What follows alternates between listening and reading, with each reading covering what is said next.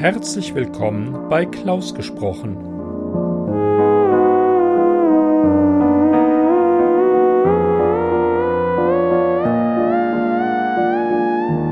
Am Mikrofon Klaus Neubauer.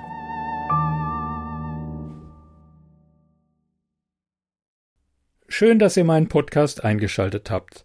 Heute gleich eine Warnung vorweg. Die Geschichte ist wirklich nicht für jedermann.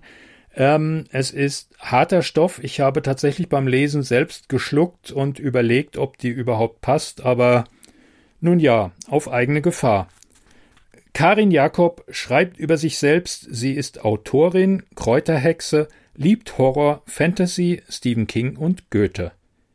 Mehr von ihr könnt ihr lesen, zum Beispiel in den Anthologien Erntenacht, Fundbüro oder Monster der Woche. Ihr findet sie im Fediverse auf Mastodon unter karin-jakob.literatur.social. Und es gibt eine Amazon-Autorenseite. So, und jetzt, wenn ihr euch immer noch nicht habt abschrecken lassen, viel, hm, naja, gutes Zuhören.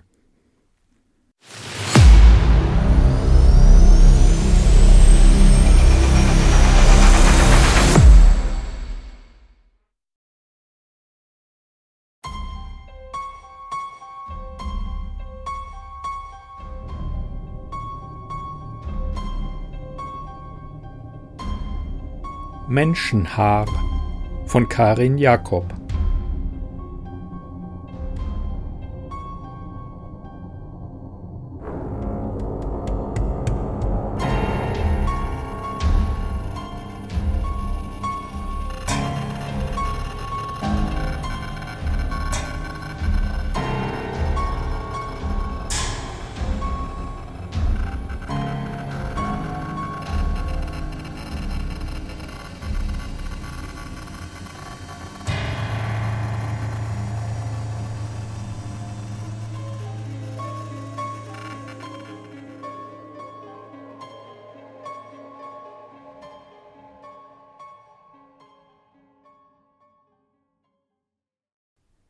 Mein Haar ist etwas ganz Besonderes.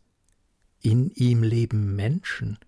An jedem einzelnen Haar von mir hat ein winziger Mensch seinen Wohnsitz. Man kann die Wesen nicht sehen, so klein sind sie. Aber ich weiß, dass sie da sind. Unzählige von ihnen. Sie bewegen sich auf meinem Kopf und sie sprechen zu mir. Ich erinnere mich nicht mehr genau daran, wie ich auf sie aufmerksam wurde. Irgendwann aber wuchs in mir eine Vermutung, ein undeutliches Gefühl, das sich zunächst als irrsinnig und lächerlich abtat.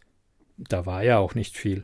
Ein Kribbeln auf meinem Kopf, eine Bewegung in meinem Haar, ein Flüstern, in dem ich Worte zu verstehen meinte. Doch mit jedem Tag erhärtete sich mein Verdacht, bis schließlich Gewissheit aus ihm wurde. Ich wasche meine Haare nicht mehr aus Angst, die kleinen Wesen zu vertreiben. Ich kämme mich auch nicht mehr. Ich befürchte, ihnen weh zu tun. Ich habe überlegt, ob ich sie füttern muss. Doch was essen Menschen, die in Haaren leben? Dasselbe wie ich? Hätte ich mir etwa Marmelade in die Haare schmieren sollen? Brotkrümel hineinstreuen?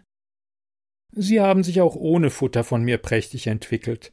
Zwar sehe ich die kleinen Wesen immer noch nicht, doch wenn ich in den Spiegel blicke, kann ich jetzt deutlich eine Bewegung erkennen, wo früher nur ein Hauch von ihr zu erahnen war und wo eigentlich überhaupt keine Bewegung sein dürfte. Scheinbar wie von selbst schweben meine Haare durch die Luft, bilden Wirbel und Schleifen.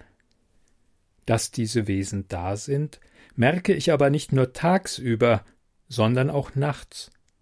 Wenn ich schlafe, krabbeln sie über mein Gesicht, es kitzelt furchtbar, wenn sie über Stirn und Schläfen huschen, in meine Nase klettern, sich in meine Ohren zwängen, tief in meinen Gehörgang hineinkriechen.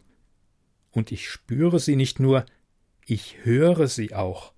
Sie flüstern mir Worte zu, erzählen mir von der Welt, in der sie leben, erschaffen meine Träume. Anfangs waren es schöne Träume.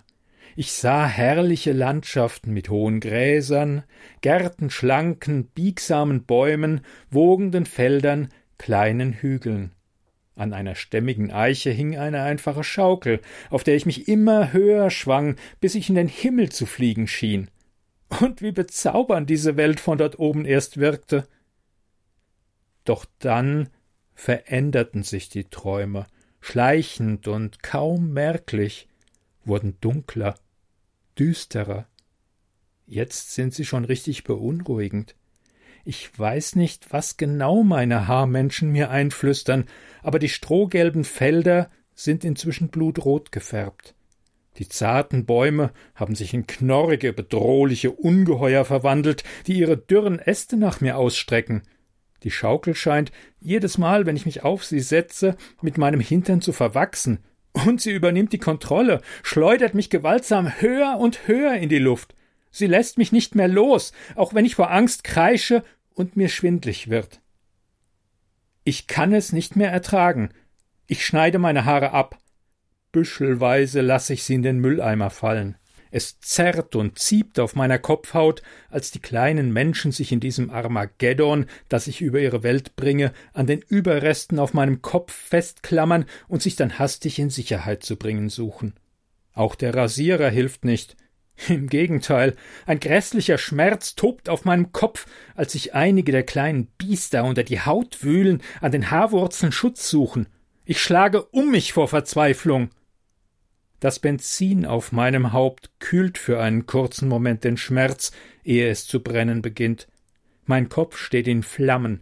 Panisch rennen die kleinen Menschen über den Schädel, ziehen das Feuer hinter sich her. Die Flammen lecken über sie und über mich, und ich höre sie kreischen, und ich kreische und brenne, und sie fliehen und können nicht. Sie kreischen, und ich kreische, und ich brenne, und sie brennen, und ich kreische.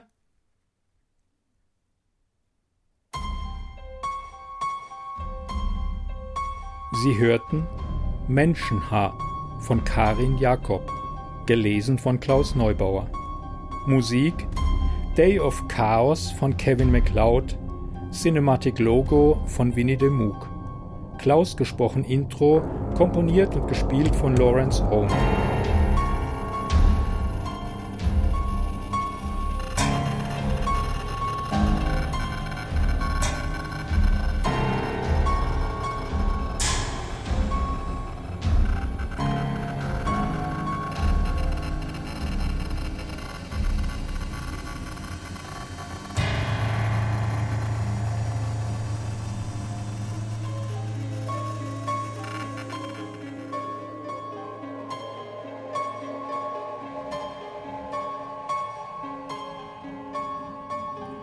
Eine Produktion von klausgesprochen.de